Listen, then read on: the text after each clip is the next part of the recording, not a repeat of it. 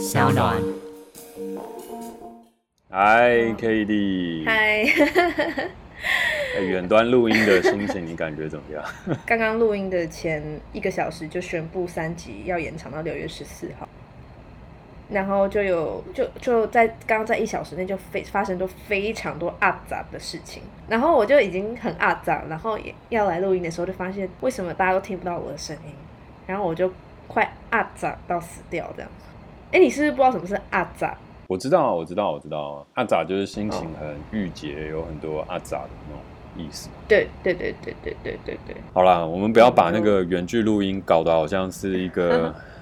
就是悲伤的一个场合。我们今天还是要提起我们的精神，开始录音。好，好，好来喽。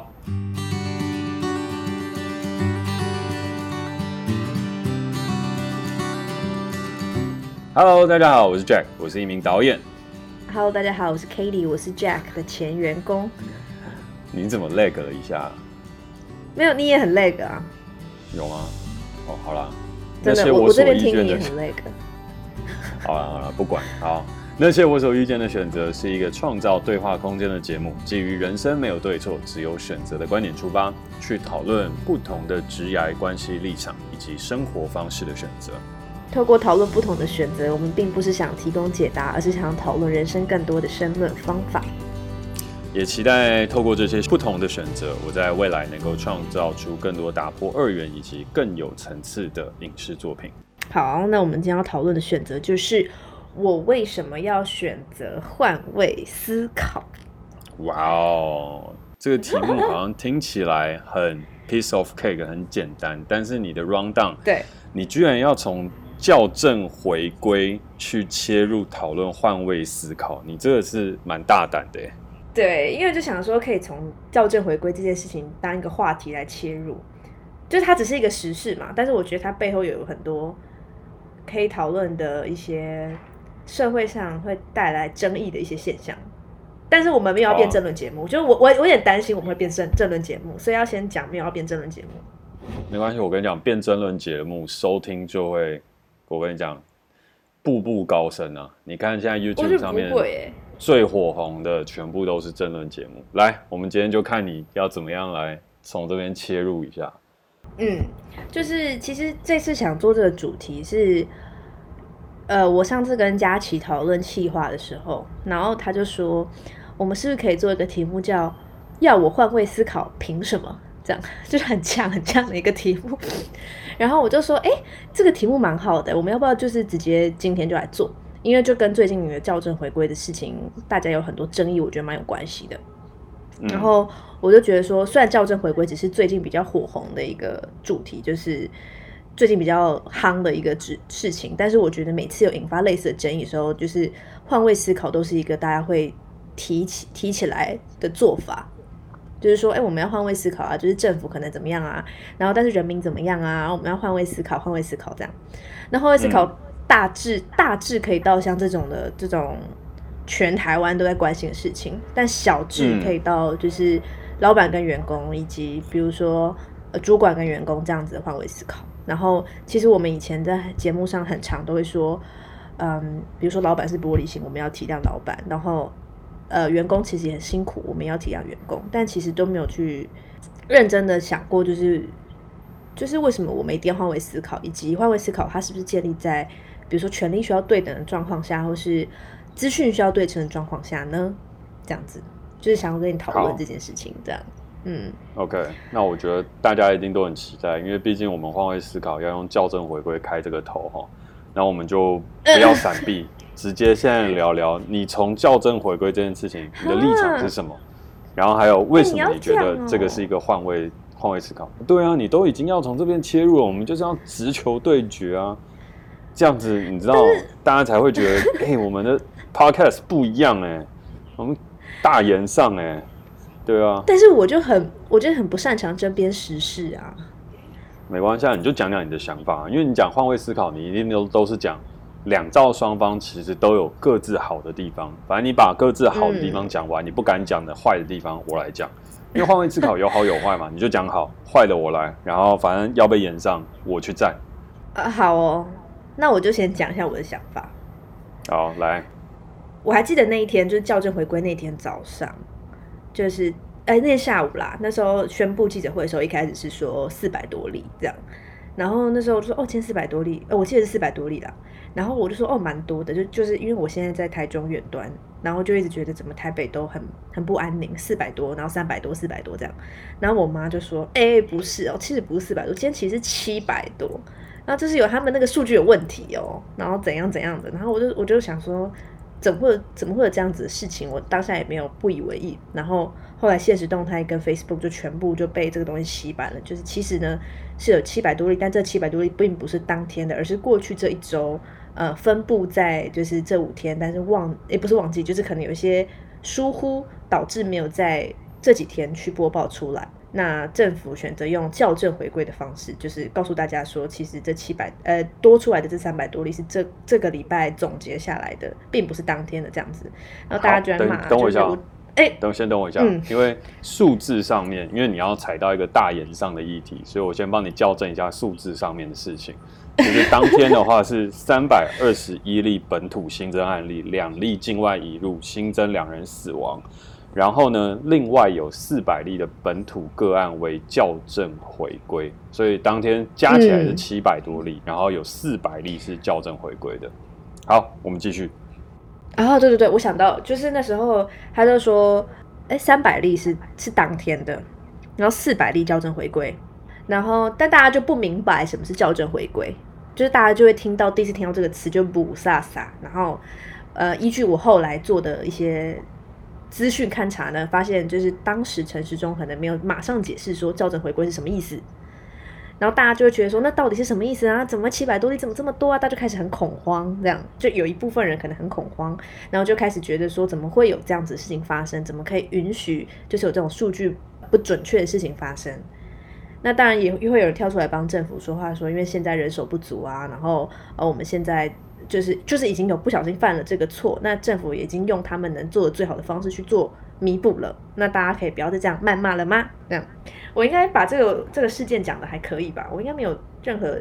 说错吧？还行还行，除了刚刚数字上略有一些出入之外，然后这个校正完了之后就 OK 了。所以我的立场其实就是。当下听到七百多亿的时候，就是会觉得真的会觉得蛮恐慌的，所以我是完全可以理解，就是身为一个民众那种恐慌的感觉。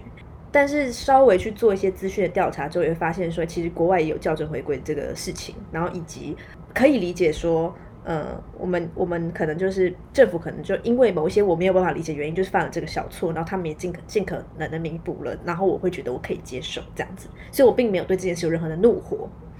但我能理解大家，大家就是我能理解民众的立场跟政府的立场，所以我没有在站在哪一边这样。嗯，所以当你跟你刚刚讲换位成民众立场，你能理解他的怒火，是因为这个是资讯落差吗？对，资讯落差是第一个，然后呃，我也会觉得说，因为我们完全没有这这个疫情的资讯，那政府是握有这个资讯的最大的人，那他是不是应该要把它讲清楚一点？就比如说，他讲到校正回归，也要稍微解释一一下，并不能好像预设我们一定会懂。虽然可能有些人会懂，但是就是会有些人不懂嘛。就校正回归是什么意思？嗯，对。所以我能理解，就是大家会觉得说，所以到底是几例？那现在疫情到底是多严重.嗯。那如果你换位成政府角度思考呢？因为我们今天在聊这个换位当中的一个思辨跟权衡嘛。我换我换位角换到政府角度思考，就会理解说，因为从三级，就我们从我们突然进入三级，其实对我来说是很突然的。那可能就突然台北就开始暴增很多例，那他们可能也有点手忙脚乱，所以有出了这样子的一个差错，我觉得是可以理可以理解的。然后他们也有呃用他们的方式弥补，所以我也觉得可以理解这样。嗯，只是他们应该要，就是可能可能疫情这件事是一个很严重很大的事情。可能就是比较没有办法容容得下一粒沙，就比较没办法容忍错误。就我说民民众们可能就会觉得这件事很严重，哎，不是应该好好做吗？好，那我接下来就来换我来做一个换位思考，然后我换完所有位置之后，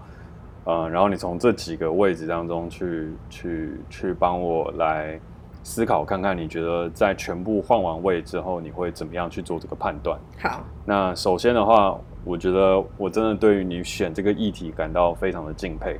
所以呢，我今天要用四个不同的换位思考来去思考这个事情，然后也是四个目前网络上我觉得最大的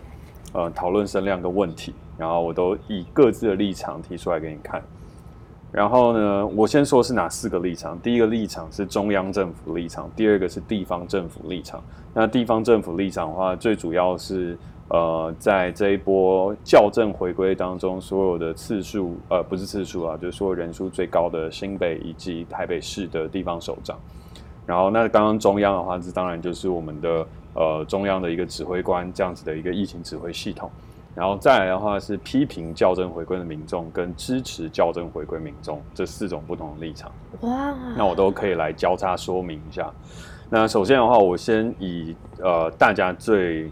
最最快切入的立场来讲，我先讲民众立场，因为这个是大家比较能够感同身受。我先讲这个反对民众，因为这是第一批所兴起出来的一个一个一个感受跟状态。那首先兴起的一个感受就是我被骗了，就是哦，原来政府都骗我，原来你每日当日的确诊和这些东西都是在麻扁我，就是我记得我们之前有讨论过这个名词嘛，是一个老人家的用语，就是你都在骗我，所以我就感觉到很愤怒，我有一种被欺骗的感受。那我之前每一天那么样的去相信你所提供出来的数据，那我是白痴还是傻子？就是这是一个很实在的状态。同时在面临恐慌的时候，你突然提出了一个新的名词。之前也没有跟我讲啊，就是你之前明明就已经有预知到这个事情会发生嘛，就是校正回归，它如果在国外，我们在讲说这个东西叫 backlog，这个事情是国外已经会发生，那你应该在疫情的当下发生的时候，你就要告诉我，现在筛检能量不足和这些等等的哦，我们目目前疫情的疫调出来的数字不一定准确，但我们正在急剧掌握中。这是你中央政府本来就可以提前告诉我们的事情，结果突然之间就在某一天跟我说我要校正回归四百例，那当然就会觉得天哪，你在骗我吗？我换成了这个角度思考来去想的话，嗯，这些人想的东西其实也没错啊，因为的确他政府有很多可以处理更好的角度跟更好的方式，那为什么你不去愿意去这样做呢？好，但这边我们再赶快再去切换到另外一个角度，是这些支持校正回归的民众。然后这些支持校正回归的民众，他当然也就是非常的理性。我们讲说，他大部分是所谓的高知识分子。高知识分子是他具有掌握一些相对国际视野的一些权利跟能力的人，因为他们可以去接收到 Facebook 上面、脸书墙上，可能是国外的一些朋友他们带回来的一个资讯叫 backlog，他告诉了我们说，这个东西其实在国外是正常会发生的。可是问题是从疫情发生到现在。我们的主流媒体从来都没有报告过说，当筛检能量过度不足的时候，会发生一个 backlog 的事情，或是行政能量过度不足的时候会发生 backlog。所以呢，当这个东西发生的时候，那我们要用什么样的态度去以对？这个是一般民众他所不知道的。可是高知识分子和他的脸书涂鸦墙上是可以海纳百川，也不算百川了，就是海纳。国外洋墨水回来的这些东西的人，他们就可以得到这样的知识，所以呢，他们就转而支持中央政府说这个才是正确的决定，不然我一天直接也可以给你报个七百二十一例啊。那如果是这样，大家有比较开心吗？如果是这样的话，你说政府这叫盖台，没有，这只是数据的精确性，这是国际整个环境上都在做的事情。所以，当你换位到这些人，他拥有了不同的资讯的收集来源，就是关于他们已经知道国外有类似案例，然后以及他们可能是中央政府所假设哦，人民都可能可以接受这批人，他们当然就会跳出来支持政府，是说哦，没错，backlog 它就是长这样子，然后只是它的中文翻译叫做校正回归，那其实这没有错啊，不然你要那个中央政府这边直接告诉你说，我们直接七百二十一例，大家全部炸锅，然后升四级警戒嘛。这才是，就是我们讲说，就是一个愚昧的政策跟一个无知的民意所反映出来的事情吧。所以这些人呢，他们就会去攻击，呃，也不算攻击，他们就会去辟谣，就是说，哦，校正回归不是什么新的事情，然后你们不要这样想，然后这并不是所谓的盖牌，这是一种诚实的表现和我们要实事求是的客观呈现。可是他们并没有换成另外一个庶民的角度去思考，你们这些国外回来的人好棒棒。你们都知道所谓的 backlog，可是问题是，现在主流媒体以及执政党和中央政府当下在疫情发生的这一整年的时候，有任何人告诉我们说有这种情况发生吗？还有另外一件事情是，当这个情况要发生的时候，你前面都不用先讲嘛，你就是直接疫情爆发的时候，到了一个你想校正回归，你可以公布的时候你就公布。那你要不要等到礼拜天再公布？那你要不要等到什么时候再公布？明明你已知这个数据不是准确的，你为什么还要这样跟我去讲？所以这就是两边所造成的，目前还没有正式换位思考完整的状态，所以才会造成两边民众的攻击。所以我觉得它并不是是说这是一个，我觉得是。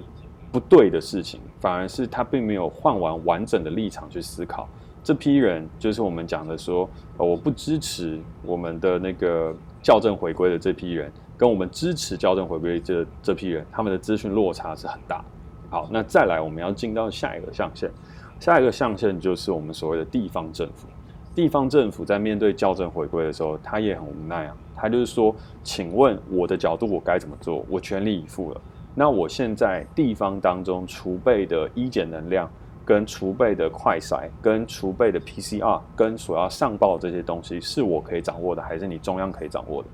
这根本不是我的错啊！就是今天这个疫情发生，发生在我双倍，你讲的好像是我放了国外的人进来，或我放了华航机师，或我放了谁？请问这个东西关我屁事？就是从地方政府的角度来讲，是这样吗？都是你中央疫情指挥中心他去发表的这些意见和去做的这些坚守策略。那到了最后之后，我们自己的医院和筛检能量以及行政流程的问题，导致了这个 backlog 它必然发生。那在 backlog 出现的时候，我能怎么办？我只能双手一摊，就说我尽力了。所以对于这个 backlog 来讲，他们和对于这个校正回归，他们就只有说我不知道，我没办法。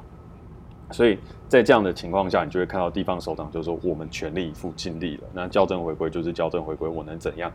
这又不是我能力所及的事情。所以你到底要我干嘛？所以当有些人就说：“哎，那是你们的问题，或是我们今天两方所做出来的东西不同。”那地方的政府他一定就是就觉得这很正常啊，这又不是我可以决定的事情。那如果我今天真的可以超超超前部署，我唯一能做的，譬如说就是去封城嘛。那对于这种医检相关的事情，请问这是他的专业吗？就算今天市长是医生，那他是一个医生专业，他现在就应该要去领导整个台北去做防疫吗？也不可能啊，那一定是中央的事情。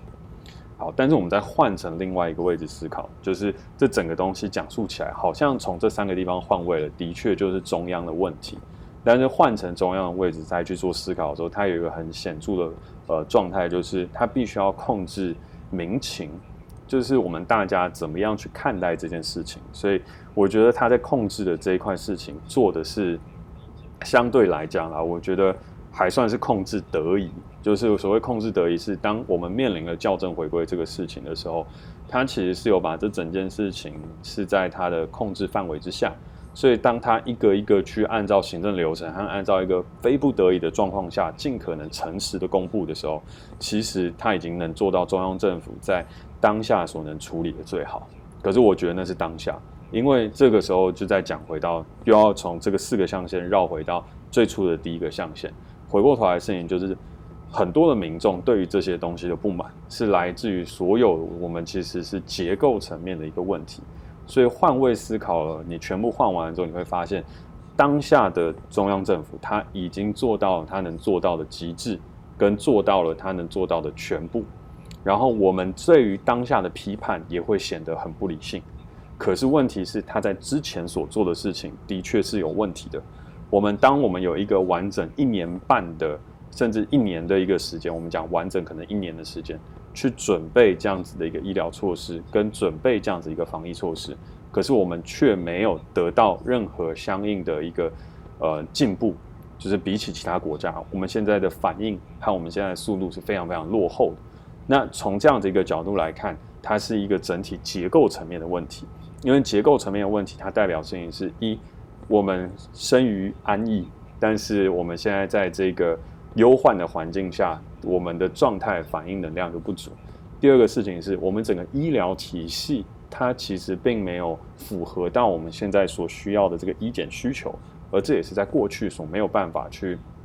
去得到呈现。然后再来的事情就是在结构上的问题，就是我们的疫苗就是来的比较慢，我们应该要花最多的时间去争取疫苗，然后把疫苗运进来，然后让所有人都安心的施打。可问题是我们最终只能得到 AZ 疫苗，然后得到 AZ 疫苗了之后，我们又没有很认真以对，就是大家一定要去施打 AZ 这件事情，所以导致了后面这些事情的发生。然后当事情发生的时候，我们这整块医检能量又不足，所以呢，导致了我们今天的校正回归。而当校正回归发生的时候呢，我们知道大家会恐慌，所以呢，中央政府选择了以最真实的数据来跟大家应对。所以在这整块的当下，我觉得各自的立场都没有错。可是错的事情就会是回过头到以前，我们这一年的空窗期，我们到底做了什么？当我们很开心的办演唱会，很开心的去享受我们的自由的时候，我们的政府是否有完整的未雨绸缪去做了这一连串的想法跟事情？但是呢，这里面又有其他可以换位思考的。所谓换位思考的事情，就是我觉得它这里面最大的一个问题，就是我们是否有在之前的防疫运动中不小心的把我们的疫情指挥官，就是陈世忠陈部长，他造神了。我们是否要把它造神化，以及在造神化之后，我们所要面临的这个事情，和我们怎么样在面对这一切的呃进退依据。所以这里面有很多东西是属于过去的一个弊病，是我们应该可以去检讨的。但是我们其实并不是要去检讨现在发生了什么事情，因为现在我觉得当下的每一个人，他们都在做全力以赴的东西跟准备。疫情当前之下，国难当头之下，每一个人其实都正在呃全心全意的要去做好防疫这件事情。可是回过头来，就像报道者所报道出来的一系列文章，我觉得他呃这篇报道写的是非常的公允。那我们也知道，其实报道者他长期以来都是站在相对公民的立场。然后事实考究的一个立场去写的，所以我觉得，如果大家对于这整件事情，它的整个爬书有兴趣，可以去看报道者。但我觉得，就整个换位思考，就是当下我发生了之后，我有换成各几个位置去思考完了，我的确觉得校正回归这个事情，政府有疏失是在于他前面没有把这整件事情准备好，同时他在布达校正回归的这整块东西，他也相对的太过粗糙和暴力的去解释。所以其实也就像你最一开始所提出来的，他不应该是预设人民知道这件事情，而是他今天在公布这个数据之前，他应该要先花一段时间去论述哦校正回归以及疫情的状态。就像是目前我们现在看呃每一次的呃疫情的的指挥中心的布达当中，它很多是先从数据开始。可是我们该怎么样去解答这些数据？和今天是不是有一些新的东西，是我们必须要得到这个卫教或医教，或者是相关病毒更新的资讯？这是我们长期来匮乏的。所以政府其实在打击假资讯的时候，它对于真实资讯的喂养是否是足够的？嗯，这个是我的一个想法，跟我那时候换位思考完了之后，对于这整件事情的观点，或者是长这样子。那我分享完我的，你的呢？我刚刚已经分享完了，我没有像你有这么这么深刻的想法，所以刚刚又不小心有变争论节目。没有，但我觉得你讲的很好，就是你从四个角、四个不同的立场去切入，我觉得这是我没有想到。比如说，我没有想到地方政府这一块，就我就只是想要人民跟政府这两块，嗯、那这就是我换位思考的能力，可能还没有像你这么强。那但其实我原本只是想说。呃，想要从这个这个事情，就是来讨论换位思考在生活中应该要怎么使用吧，应该这样讲。因为我觉得大部分人会有一个想法是，我为什么要换位思考？就是如果说我，呃，我帮我我替他着想，那个人并没有在帮我着想，那我干嘛要换位思考？嗯，然后还蛮常会有这样子的状况，然后大家就不互不互相换位思考了。那你觉得？因为你这样讲的确也没错啊，那那这样好像也的确不用换位思考了。不，但但是但是其实我，所以我我一方面也想问你说，你怎么面对就是那些没有在换位思考的人，你还会帮他们换位思考吗？那为的是什么？你为了什么而换位思考？Oh. 那我可以先讲我的想法，然后你可以再讲你的，就一样由浅入深嘛。嗯就是我还记得我跟我的好朋友 Laura，我们之前去露营的时候，然后我们在车上也讨论到，就是男男女的议题，就是两性别的议题，就是有一方的人有认为说，就是女女生可能一直在替男生着想，跟男生没有在替女生着想啊，类似像这样子的事情。然后，然后后来我的朋友 Laura 就讲了一个我觉得非常非常有道理的一句话，他就说他觉得我们帮别人着想，并不是为了要让别人拿到好处，而是我们让我们自己更强大。所以我就觉得说，哦，我帮你着想，你也要帮我着想，这个这样子着想这件事才能得到一个双方的好处。但其实，当你保有同理心的时候，并不是只是为了帮助到对方或让别人拿到好处。其实，有同理心的人或者换位思考的人，本身是很强大的人。我想要先问一个问题，就是你们在车上讨论男生女生的事情，是讨论什么样的事情？然后最后引发到了要去让 Laura 提出了这个换位思考的观点。嗯，好像是讨论到说，就是好，我们车上现在是三女一男这样。嗯，因为阴盛阳衰的状况下，然后有一个有一个女生就说，她觉得很常，她在捷运上或是她搭车的时候，她会遇到男生就是腿张不开，导致女生没有什么位置。哦，然后她她就觉得，她就觉得这是一个，呃，可能社会允许男生可以这样开开坐，然后女生就是一定要把脚闭起来，嗯、这样子。嗯哼，然后就从这个主题去切入，就聊到了这个父权的议题。然后我就我就提出我的观点说，父权其实压迫两性。所以其实并没有谁比较可怜或谁比较好，嗯、应该说我们都有好处，但我们也都有坏处。然后所以说我就是呃我我们就我就提出说，就是我们在讨论这个议题的时候，可以尽量不要讨论到在骂男生这个状况，因为他们其实也是受害者，因为就是这个体制其实是压迫两性。然后他就说，可是他就说，可是那我每次都是我们帮男生想，可是男生也没有在帮女生想啊。哦。那我们干嘛一直帮男生想？然后那时候，然后那时候我就觉得，哎，好像有点道理。然后我就有点语塞。然后后来 Laura 才提出了他的想法，我才觉得，嗯，就是我们帮男生想，并不是为了要让男生得到好处，或是或是帮男生说话，其实是让自己。可以更强大，嗯，然后我也认为，所有我遇过很强大的人，或是我很欣赏的人，都是非常同理心的人。然后他们也比较不容易被他人的言语所伤害，因为你能同理他，所以当他对你说出伤人的话，或对你做出伤人的事的时候，你比较不会那么容易就真的被他伤到。嗯，然后我觉得这是虽然这东西可能大家会觉得很清高，但是我觉得这是一个可以追，就是可以追求的一个状态，就是让自己变成一个。可以换位思考，而就算对方没有在帮你换位思考的时候，你也愿意去换位思考，而并不是为了对方，是为了自己。我其实蛮认同，蛮认同你最后得出的这个结论。但我会用一个，其实我觉得换位思考，大家都会觉得它是一个大爱跟有同理心的一个举动。但其实有些时候，我自己执行换位思考的这个东西到后面的时候，我觉得我还蛮有些时候会蛮，也不能说自私啦，但我觉得它其实是一个。为自己的举动，而不是为他人，因为我不想要让自己变成是一个没有同理心的人，或我不理解你在讲什么。然后，因为我不理解，所以显得我很愚笨。然后，在我很愚笨的状态之下去做了一些判断。所以，当这些判断做出来之后，其实外人看我也会觉得我很愚笨，因为我没有去看到别人怎么去想。因为有些时候，我为什么会有这样一个比较极端的想法，就是说，哦，其实这个同理心跟换位思考。走到底，它其实也有些时候会演变成某一块的自私跟东西，是因为当你已经沙盘推演完了之后，就像你说，你会觉得自己变得很强大，嗯，然后变得很强大了之后，你觉得觉得自己在在一个全知全能的状态下，然后在全知全能状态下，如果你又是一个辩才无碍的人，你很容易就形成霸凌，因为那个霸凌的东西是我知道我站在你的角度怎么想，然后我已经全部帮大家想完了一遍。然后呢，接下来我提出了什么样的方法，什么样的东西，我都可以知道你大概要跟我再去做什么样的讨论。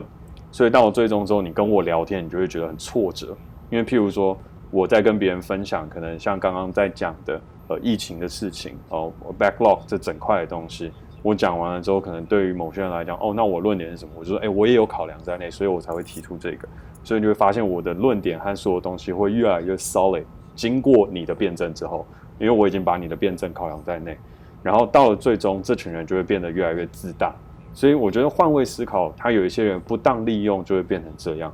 换位思考不当利用变成了这样之后，他因为可以同理大家，所以他就让他的善念和让他的判断形成一个极大值。然后形成极大值的，就因为我已经帮你从你的善意出发，所以我也包含你的恶意，所以最终得出来这个决定就是所有人当中的最好决定。所以请。支持我换位思考完了全部之后的最大决定，然后这是有权力的人又能够换位思考，又把自己包装着非常强大之后的一个坚不可摧的样子。所以我觉得有些时候，当你学会了换位思考这个技能的时候，它是蛮可怕的。嗯，但我觉得延伸说一个事情是，我觉得换位思考跟同理心是两件事情。哦，就是换位思考，它是指思考的模式；同理心是我可以共感你的情绪。所以我换位思考，思考完了你的想法了之后，我如果具有同理心的话，我会共感和不忍心，所以导致我换位思考全部形成的一个思考的一个一个集结的结果之后，我会不忍去执行，嗯我会不想要去这样做，因为我同理心，我知道你的问题是什么，所以我不会把我的意志在换位思考完了之后强加之在你的身上，反而是会透过这个思考产生了同理心。然后呢，最终去做出一个符合我们彼此妥协的状态，但它不一定是集体利益的最好。那我觉得这才是换位思考再加上同理心得出来一个最大价值。那它不一定是最好，所以它就会是我们无论是民主或是互相包容的世界里面，我觉得最最应该要去努力的事情。因为我们的世界常常会教我们的事情是，你一定要教，你一定要去想办法得到最好和最进步嘛。但是你最好和最进步的时候，你就会得来的事情是你一定要去损害他人的利益，或甚至是他人的权益，或甚至是他人生存的基基本要求，你才能够得到极大值的最好。所以我觉得，当我们学会换位思考之后，衍生的议题更重要的事情是同理心。哦，因为你刚刚这样一讲的时候，我就觉得天哪，换位思考怎么变这么可怕？可是。我刚刚就是去想，才发现说，你刚刚讲的那个换位思考的终极是指在理性上面，它可以变成一个权威，嗯、就是它会对错很明显，就是在它理子上也保得住这样子，然后它会把大家的情感先摆一边。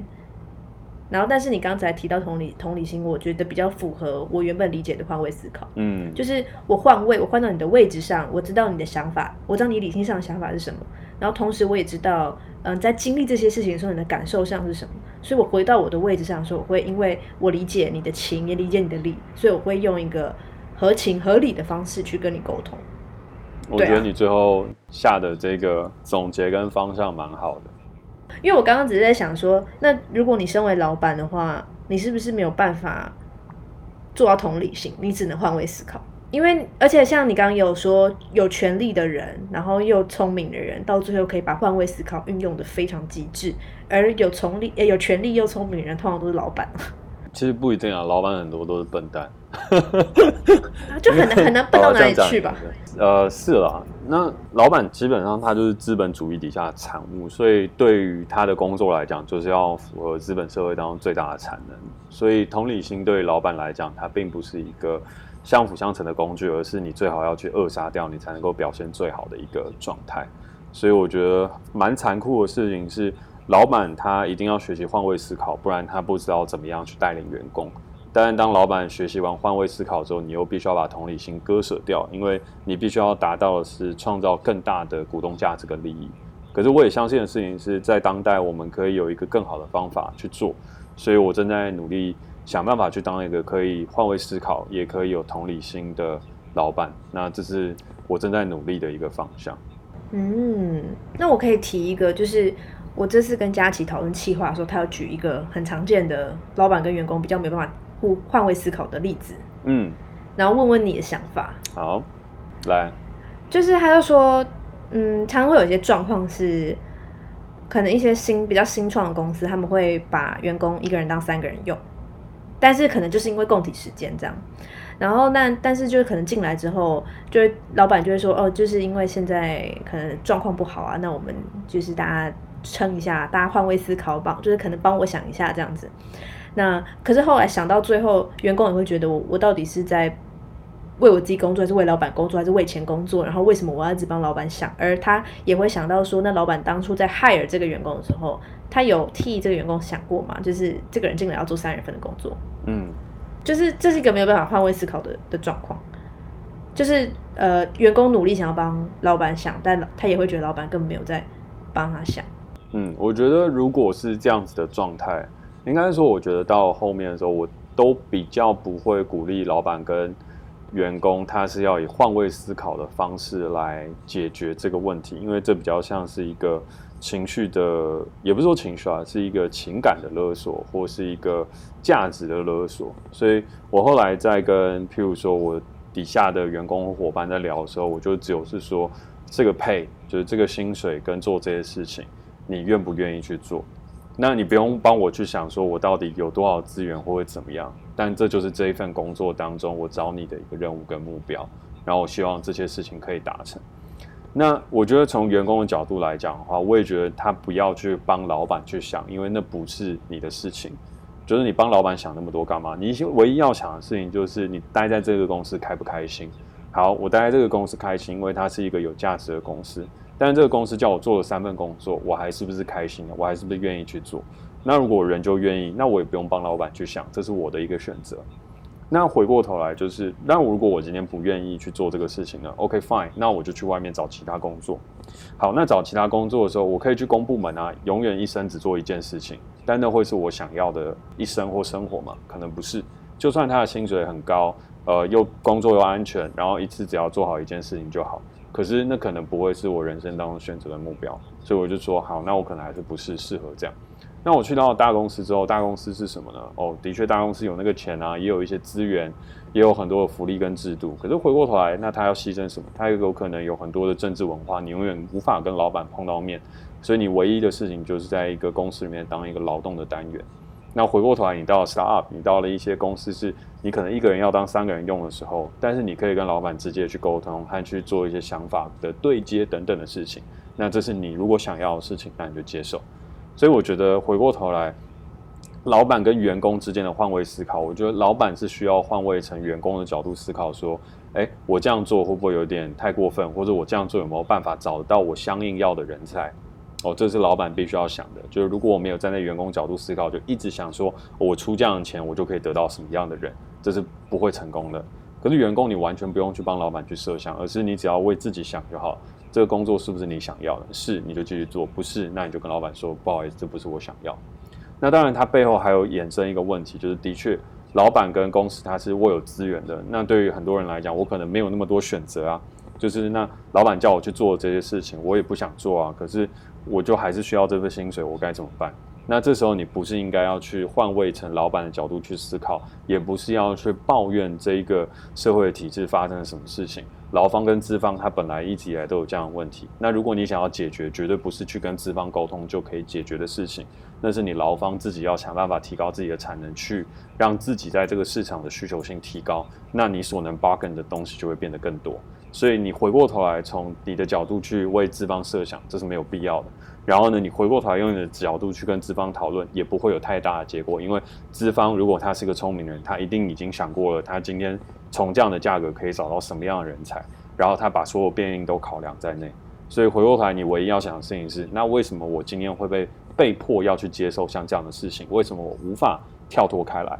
那你知道自己哪边是被迫接受跟无法跳开的原因之后，你就针对那个地方，你要去做进步跟改进。那你就可以去满足你想要去跳脱像这样子一个被动选择的状态。嗯，我们今天从那个四个立场校正回归，然后聊到现在我，我有一呃几个收获。我觉得你提出一个观点，就是换位思考，它它的终极变成很强大的东西，可以变成一个工具来利用。这件事是我完全没有想过的。然后呃，换换位思考，它可以可能是一个工具，但是我们可以学习去变成更有同理心的人。然后刚刚我提出的老板跟员工的这个例子，就是是一个权力不对，就是比较不对等的一个关系。有时候权力不对等的关系，并不是要用换位思考去思考彼此的关系，比较是要去思考更本质的东西，而不是一直待在一个，比如说在待你的位置，然后一直去想我要怎么体谅他人。有时候并不是这样子的走法。对，因为我的 rundown 上面有没有写到说换位思考是不是要建立在？呃，权力对等或者是资讯对等的状况，但是我刚刚听你讲完，就发现有时候并不是换位思考，并不是一个解决问题的唯一的方法，有时候是要更本质的去想事情，这样。嗯，换位思考，我觉得它只是一个理解问题的方法，但你要解决问题，换位思考并不是一个解决的方式。换位思考如果要用在解决问题的话，的确，你刚刚讲到权力不对等的。比较拥有高等权力的那个人，他学会了换位思考之后，他就有比较多去解决问题的方式。嗯，但当你是权力落差的状态下，你是比较权力比较小的那一方，或者资讯比较少的那一方，那你在换位思考完了之后，你只是会理解了一个相对应你所不知道的资讯，嗯，所以弥补了这个资讯落差了之后，你要解决的问题，并不是透过换位思考去解决那个权力大的那一块，而是换位思考完得到这个资讯，你知道总结之后，你要另找出路去解决你当下所遇到的一个问题。嗯，所以换位思考是理解问题方法，但不是解决问题的方法。但是对于权力大的人，他可能也会是一个解决问题的方法，因为你可能只是要解决。对方劳方的某一个想法，然后你透过这个换位思考，想到了一个你之前没有想过的解法，所以就马上就可以去执行。嗯，但通常也不会是是是这样子的做法啦，因为如果这样就可以去解决，那其实那个问题并不是结构性问题。可是很多劳资的问题是结构性问题，是换位思考也无法解决，那是注定产生的冲突。嗯，就是我现在就会知道说，换位思考它并不是一个万能的东西。嗯，老实说。他他其实蛮理性的，他其实是一个理性的工具。我原本以觉得对他的理解是，他是一个可以解决问题的的工具，但其实并不是。嗯，并并不是那么绝对啊。换位思考，它比较像是用来收集资讯跟扫除盲点的一个一个一个工具。然后同理心是一个很好的一个人的一种慈悲和一个一个一个共感，是生而为人的一个很好的品质。两者结合之后，如果大家都能够有这个工具，都能有这样的品质，人类社会会更好。但那个更好的前提是我们不要追求极大化的进步，而是有很多互相妥协和能够理解对方的状态。当然，这是一个很假设性的命题，也就像我们最开始所聊到的一个校正回归，换位思考完了，产生了同理心之后，我们还可以怎么做？因为换位思考完之后，你会觉得，嗯，现在政府在可能过去上面有一点问题。可你有一个同理心，你看到陈时中一夜白发，你还是会觉得、哦、他真的很辛苦啊。所以当你在这样子的状态下，那你唯一去做的事情就是，嗯，好，那现在疫情当前，我们就要好好的待在家。嗯，那一些谩骂、一些批评，我觉得可以写成一个很有方式的建议，提供给大家进行一个参考。适当的给政府一些压力，这是好事。可是当它变成了一个非常不理性的攻击的时候，我们也要同理心，对方也是有家人。对方绝对没有想要做到这些事情，所以呢，我们怎么样可以去控制我们的意见的发表以及情绪上面的一些问题，来去使这整个大环境变得更好？所以我觉得两个东西它一定要有，然后我们不要追求所有事情都会是走到最好的，而是要接受这个世界它本来就有很多的问题，那我们才可以活得更好。好了，那如果都已经走到了一个这么适合做结尾的时候，那我就要来说啦。在这个节目的最后，要告诉大家，并没有唯一的选择，也没有绝对的道路。没错，生活是一道道的申论题，而我们永远都有机会为自己写下满意的答案。我是 Jack，我是 Cady。如果你喜欢我们节目的话，欢迎在 SoundOn 上面订阅我们。有任何想跟我们说的话，也欢迎在 Apple Podcast 给我们评分加留言，或是透过底下的连接私讯给我们哦。那我们下次见，见拜拜，拜拜。